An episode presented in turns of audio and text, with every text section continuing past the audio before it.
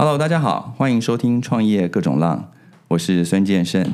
今天我们要请到我们网络圈的女力教父，我都这样称呼她。为什么呢？因为她长期以来创业都是跟做女性有关的。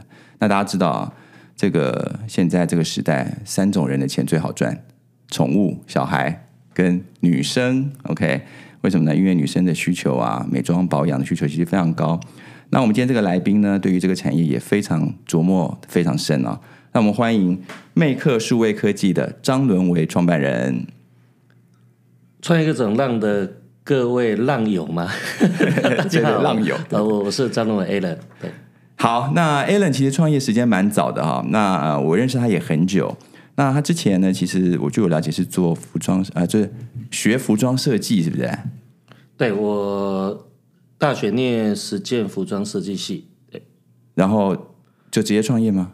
然后大二同学就分工一下，说你找一些海报啊，然后跑跑搜狗啊，或星光三月啊，我们就想说，我们老爸妈妈不是不是什么家族，所以学服装好像没什么未来吧，在台湾，所以我们就想说要从数位网络有一些生机，所以那时候就大家就做了一个飞讯版的飞讯盖的原版这样。啊，对，这个必须提一下啊。，Allen 第一次创业的时候呢，其实创了一个台湾当时最知名的女性网站，叫做 Fashion Guide。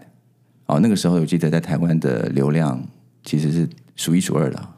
呃，其实没有诶，我们每我们每年在数位时代，我们都在担心有没有前进一百名啊，但是好像在那个十几年前的时候，我们的营收应该还蛮前面的，所以那时候就诶有体会到做好垂直产业的的重要性了、做做瞄准一个产业，比如说那时候好朋友电电玩有巴姆特，嗯，然后山西有摩拜零一，对。对不对？然后亲子有 Baby Home，然后美妆就是飞讯盖，所以每每个产业做好那个赛道的第一名，你你的获利能力其实会蛮漂亮的。对，我觉得这个部分，其实这个这是比较偏在 Web 一点零的时代嘛，啊、那那个时候那个时代的几个垂直网站，像你刚刚提到的，Fashion Guide 就是在女性网站里面算是非常非常棒的一个领头羊。那我想问一下，当时你怎么会想要跟你的 partner 做这个产业？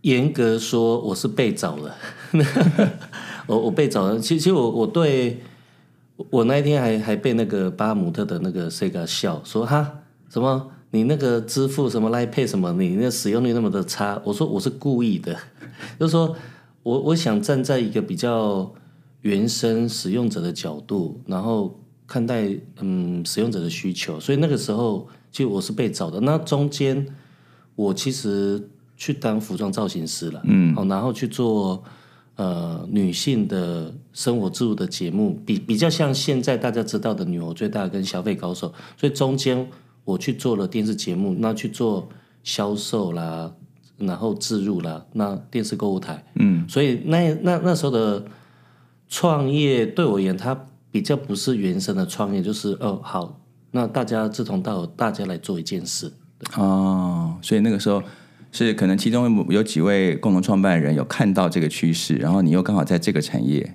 待过，然后又跟女生的这些服装设计啊，对。或者是之前在电视台工作的经历有点关系。对，只是说很搞笑，就是呃，因为因为今天是讲创业各种浪嘛，啊，对那我觉得那个浪呢，不是你想象中的那么的平顺，嗯，就浪各种打过来，所以我们那时候觉得浪很乱，然后要生存，所以觉得 fashion 在台湾拿不到预算，比如说 Gucci 啦、Prada、LV，它你说它会下预算就阿弥陀佛的，那真的会下，它应该是下在 Vogue、Air 嘛，对。它它不会下在网络上，嗯，所以为了生存，我们就往美妆走，所以实际上 fashion 盖在骨子里是 beauty 盖，它它不是 fashion 盖，哦，也是误打误撞。对啊，所以创业有时候就是这样哈，就是说你可能设定一个方向，但在走的过程中，你必须常常做调整，最后到的目的地可能当你跟你当时设定的不完全一样。对，就哎，我们去龟山岛吧，就浪打打打打，哎这哎哎，怎么到冲绳了？哎，那不错啊，省了机票钱。对啊，OK OK，好。那呃，飞轩盖，你觉得在当时创立的过程中哦，你们是蛮多创办人的嘛？哎，四个，四个创办人啊。哇，那其实这样人算不少。你觉得自己独创公司，因为后来你自己成立的公司魅克数位科技比较偏你自己一个人为主嘛？那第一次创业的时候有好几个创办人，你觉得这两个最大差异是什么？呃，在大海上四个人哦，然后要让那么的多，要去哪里？有个商量嘛。那最差最差，要活一起活，要死一起死，对不对？然后不然就是抽签猜拳，你你你有个过程嘛。哦。啊，你现在自己。除非你像汤姆汉克，那自自己对不对？有那幻想症，威尔森，对威尔森，只有剩一颗球。所以现在没有啊，所以就自己的话，就只能自己冥想啦、打坐啦、沉淀啦，然后跟造物主哦，看能不能有一些交流、一些灵感。所以自己就是一些，你你你你得承担所有的事了。对。但是四个人有时候其实，据我了解，很多共同创办人吵架很多。你们吵过架吗？经常吵啊，就是。比如说，我们那时候跟着《爱情公寓》，要不要去大陆？对，好，那要不要去大陆？那要不要 IPO？嗯，那要不要做异业的一些整呃的的的发展？比如说做品牌，其实每天都在做拉扯啊。只是呃，我我我我的朋友好同学 Vincent，他比较像吹油门的，嗯，好啊，我那时候的。角色是踩刹车的，所以我我就觉得那个韩韩多鲁这样变变化变化，那时候还算蛮顺的了。坦白讲，哦，OK，那四个都男生是？呃，三个男的，一个一个女的，一个女的。哦，我三个大男生做女生产业，蛮特别。对，所以我们去 Bobbi Brown LV 啊，或者是 Shiseido 啊，去大家第一眼说，嗯，怎么来的是男的？哎，怎么两个呢？大男生？哎。你们是 gay 吗？哦，但不是 钢铁直男。呃，我一直怀疑我是不是，那应该是不是了。那你不是为了把妹吗？当时做的女性产业创业，不是为了把妹是吗？倒没有了。其实算命的说，我就一直适合做女女性产业。嗯，对，所以我我那时候做自入型的美美呃美妆节目，嗯，一个节目我们能创造一个商品，一年在电视购台卖快十五亿。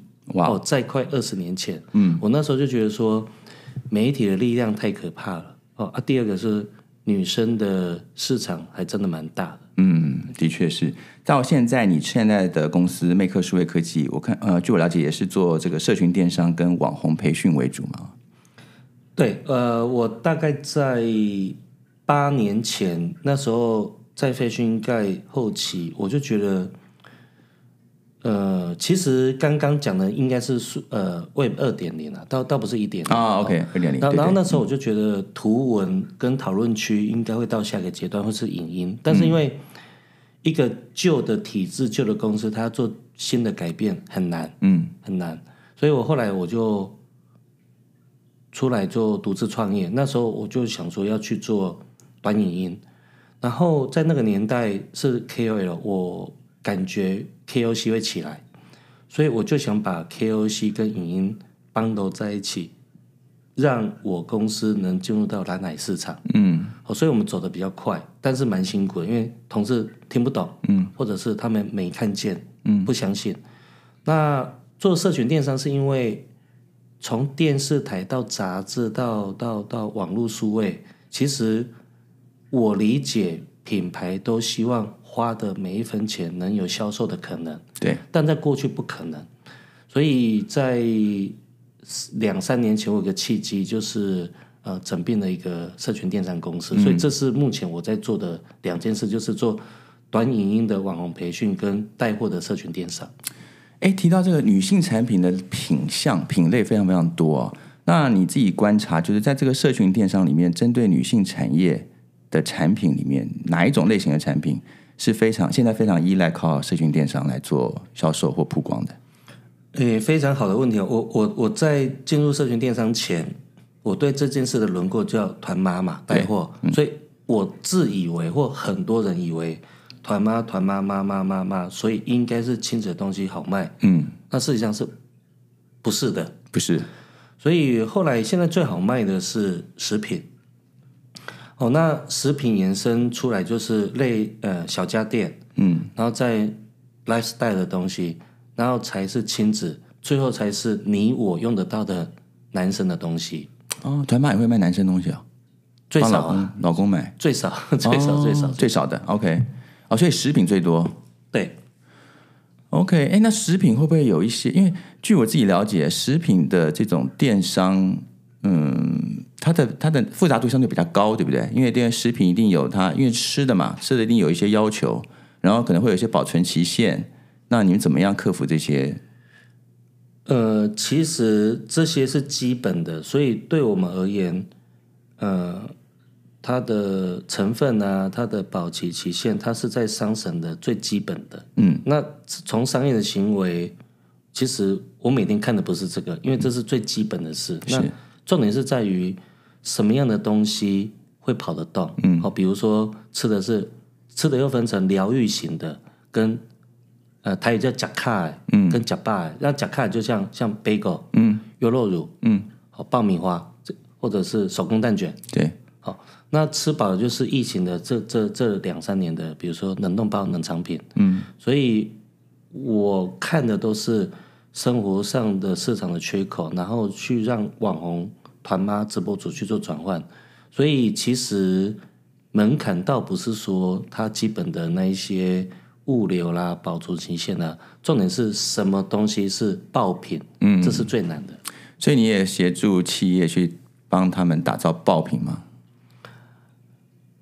呃，这是我接下来的计划，就是说我个人对于什么 AI 啦，好、那什么 Martech 啦、这些，我比较不走这派的。那我比较走的是实物派，就是我要掌握全台湾有哪些网红直播组团吗，嗯，他卖什么东西卖得动，嗯，他卖什么东西是跨州卖不动的，对，那我要掌握销售的实际的数据，另外就是哪些短影音的网红拍什么东西是流量跑得动、互动率高，他拍什么东西就是不行。嗯，这些数据掌握了之后，我当然非常希望的回去去跟台湾的传统品牌会做好的商品，给他们实物上的资讯，嗯，然后来去把好的品牌做起来。了解。那你刚刚提到说你们公司的两项业务，刚刚提到社群电商，另外一个就是网红培训，我也蛮好奇的啊、就是你怎么培训呢、啊？呃，我讲一个很有趣的数字，就有人就说：“哎、a n 你们公司听说流动率很高。”我说：“我说我没有否认，但是我说有个单位流动率很高，就是培训的这个单位。嗯，我培训大概做了六年，然后大概换到第七个 P 验了。它的原因是在台湾，其实没有人敢去做短呃流量低，平均三千粉到五千粉的培训，大家都觉得这没有价值。对，你为什么做这件事情？好、这第第第一个，第二个要教他免费的拍影音，然后教他什么叫脚本分镜，对，同事就晕头了。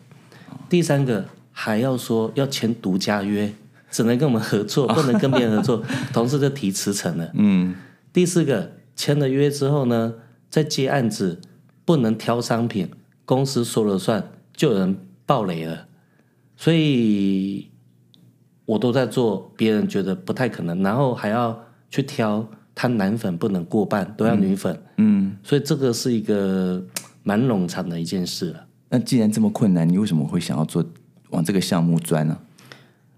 两个原因哈，呃，我们业界大家朋友都很熟嘛，那好朋友达摩啦、杰斯艾德威啦、艾凯拉啦、圈圈啦，对，他们都比我先做 KOL。是，那我就问我自己，我只要是客户，啊，我 KOL 给谁做？一定是那几个好朋友啊。嗯，所以我一定要做不同的哦，这是我这是第一个嘛。第二个，我要去赌未来的趋势是不是 KOC 或端影音？嗯，好，这是我六年前就要做的决定嘛。是，第三个是我也当过经纪人，然后公司也有经纪部门，然后签了十个人又如何？嗯，那个那个经纪人走了之后，把十个人带走，但是合约都还在我身上哦。那你要告他吗？所以我就觉得签大的风险很高。嗯，那比较典型的例子就是佩伊曾经跟老师合作过，你有跟 Kevin，嗯，那一旦分生变了，可能一个企业就瓦解了。啊所以我选择做 AKB 四十八的的模式的的模式。嗯嗯嗯嗯，理解理解。所以你现在你们公司目前有多少 KOC 啊配合的？有有约在走，而且敢拿出来去服务客户的，大概有三五百位在浮动。嗯啊，真正有培训过的应该有三四千位，然后真正有走进合约的大概有一千多位。哦，哇，那也不少哎。对所以你们从一个蚂蚁雄兵的概念去打这个市场。对，所以今天客户可以呃一个商品可以找一千个 KOC 来做曝光。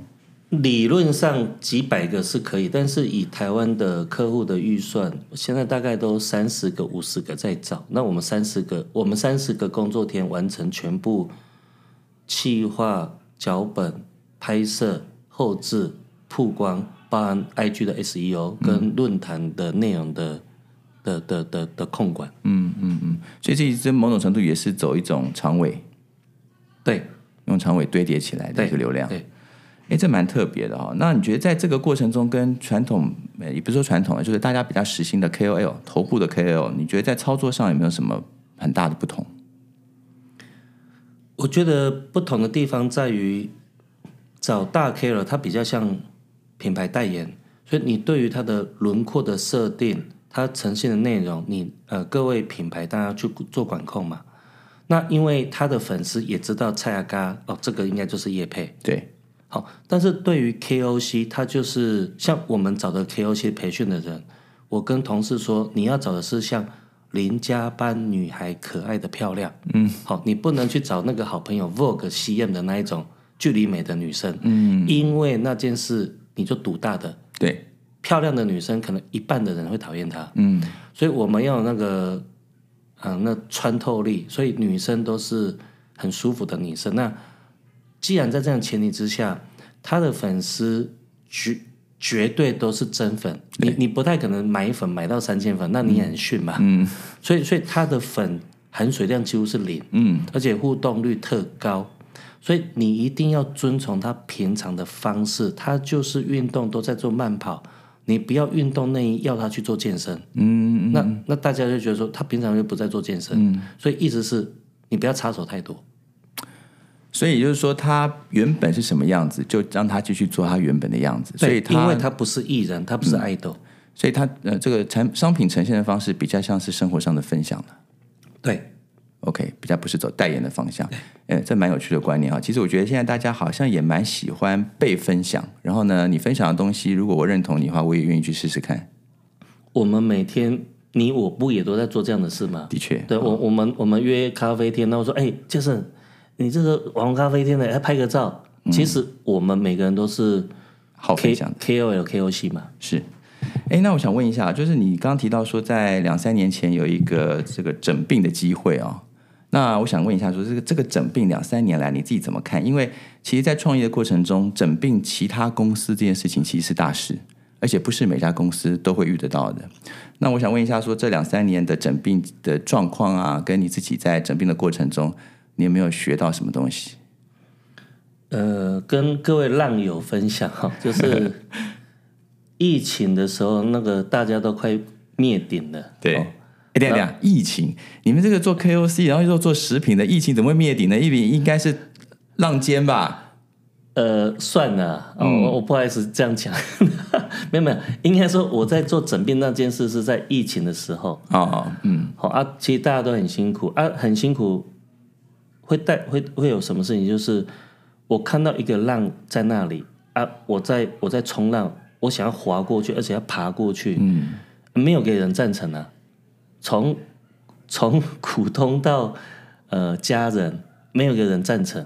他说啊，你就那么辛苦了，你要做这件事情吗？嗯，但我总觉得那个浪是值得去冲的，嗯，所以我就毅然决然的花了很多心思去说服周遭的人，即便说服不了，我还是任性的干下去了。哦，而干上去之后呢，我发现呃，到现在是是对的，就是说过程当中这几年其实有几个关键流量嘛，KOL 直播、带货跟短影音，对，其实这四个密码，我我现在两家公司都在这个浪头上。嗯，那问题就来了，当我要控两家公司，我后来发现两边的网红不一样。嗯，我台北的西圈的网红他是做 branding 的，那台中是做带货的。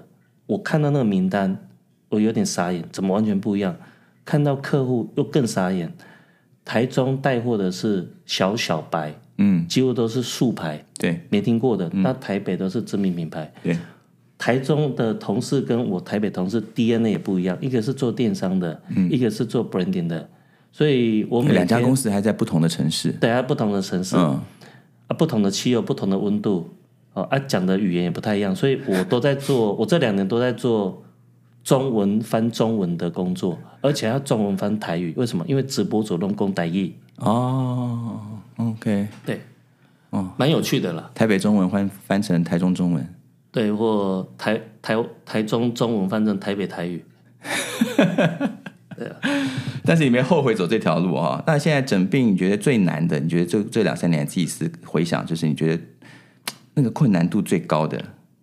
我举我我举个例子，就是、呃，台北做 branding 的艺人跟网红，你如何引领他、说服他、逼迫他、威胁他，业配快接不了了，没什么生意了，嗯，你要不要来开团？光这件事情，它就是一个产业的整病。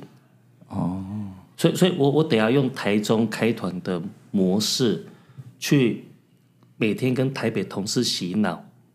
嗯叫他们去跟已经合作五年业配的网红，跟他说，你要不要有个保底费，嗯，或开文费加分润，嗯，光这件事情，我内部可能要沟通一年。哇哦！所以这可能公司文化跟呃面对的 KOC 跟 KOL 的不同。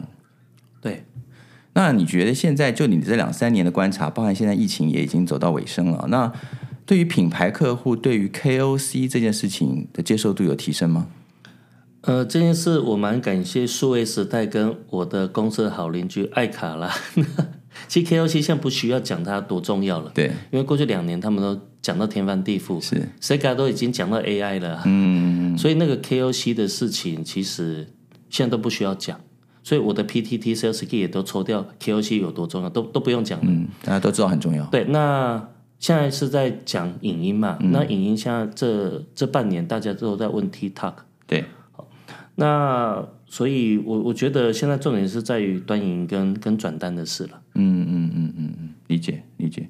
那呃，你现在在这个新的公司的新的方向啊、在未来的，因为网络环境我们也很清楚啊，它其实一年数变啊，不管是呃这个这个类型也好，或者是媒体也好，像你刚刚提到 TikTok，然后呢，最近我很多客户跟我说，对于小红书也挺感兴趣的。对啊、那你怎么看一下？就是说，在这个数位行销的浪潮一波接一波的过程中，你怎么样带领魅客数位科技往下一个浪潮走？呃，严格说，我有在思考我公司名称要不要调整，因为我觉得我没有在做太多科技的事，嗯，我都在做人性上社群的事，嗯，哦，所以，所以我从以前飞讯爱到现在，其实我都在做，呃，当你在消费的时候，你会做什么决定？你会不会听听别人的意见？我觉得我好像都在做这件事情，哦，哦，所以从以前的呃达人经济，哦，那听老师讲。然后做 ranking 排行榜，然后去看认证标章，到现在呃大网红、小网红买东西听听谁的，听听谁的分享而去买，我都在做这样的事情。但是我非常会逼迫自己去拥抱数据公司，嗯，好、去做一些数据扒手，然后去，但数据我会用来去，因为我在打球嘛，我会用在球探的概念是。怎么样去找还没起来但正要起来的人？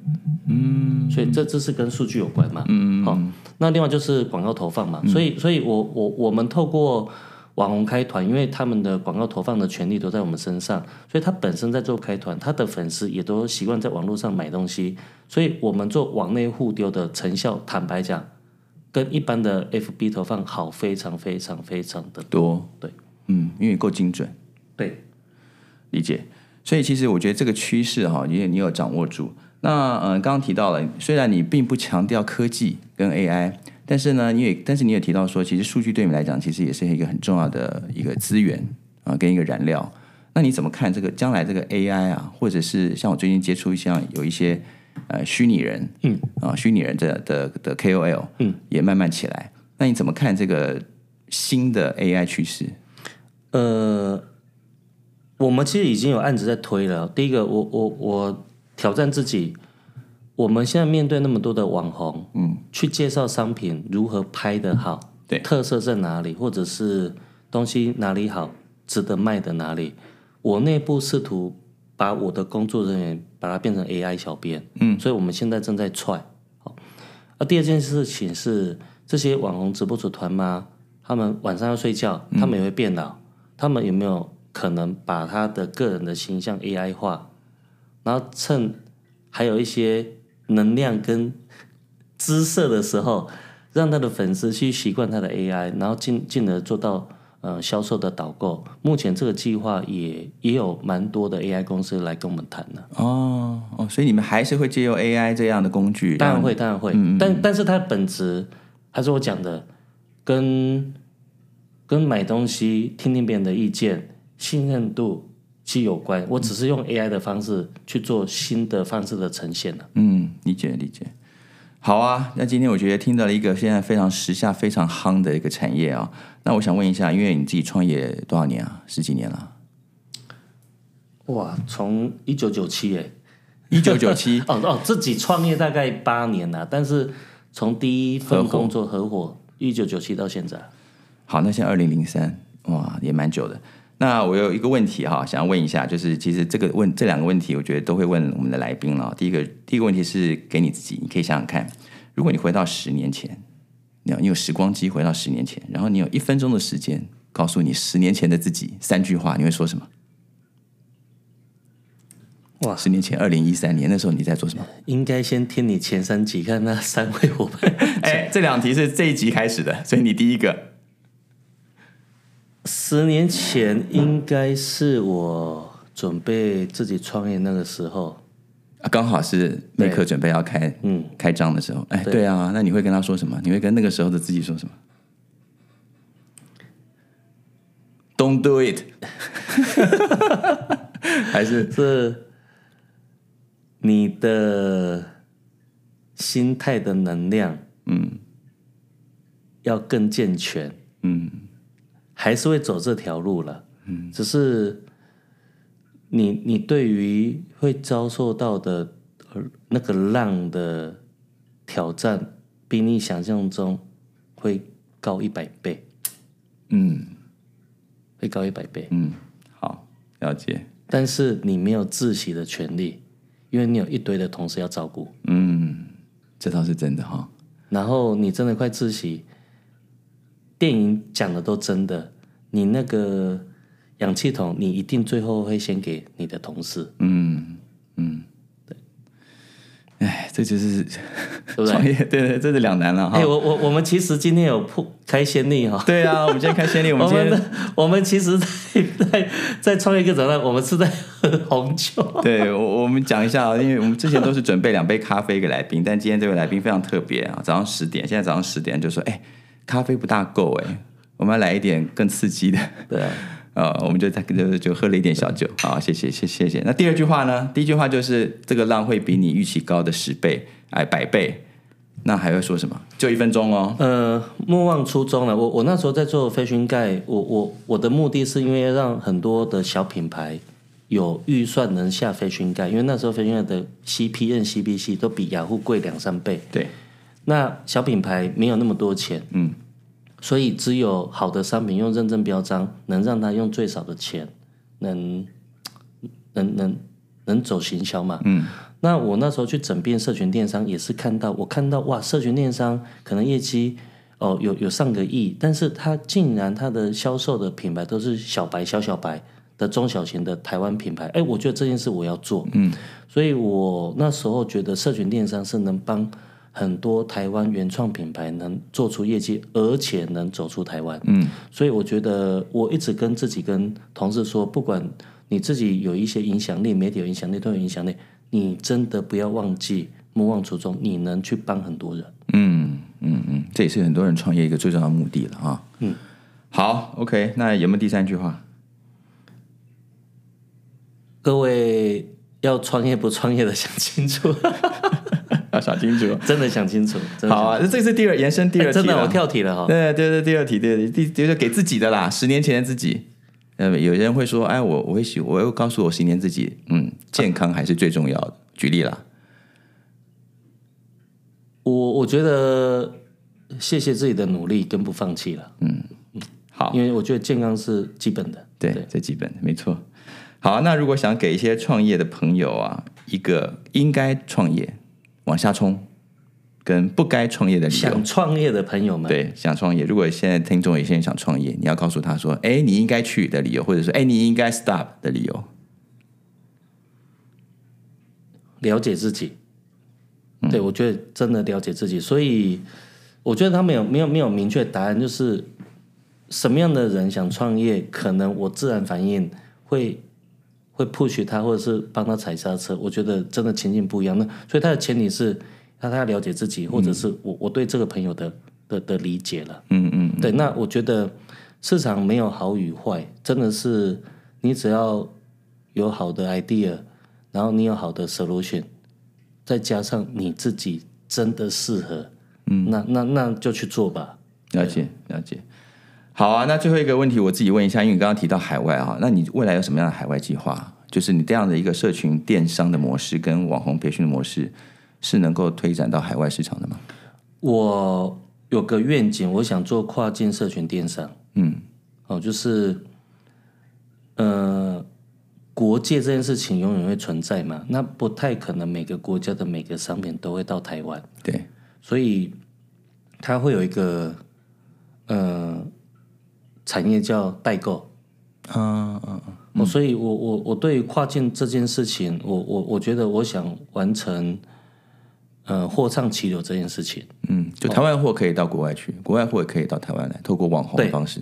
但哪个方式先落地，那个要下场做才知道。嗯嗯嗯嗯哇，这个愿景就蛮大了。对，好，我们也谢谢 Alan 跟他的魅克数位科技能够成功破浪，顺利出海。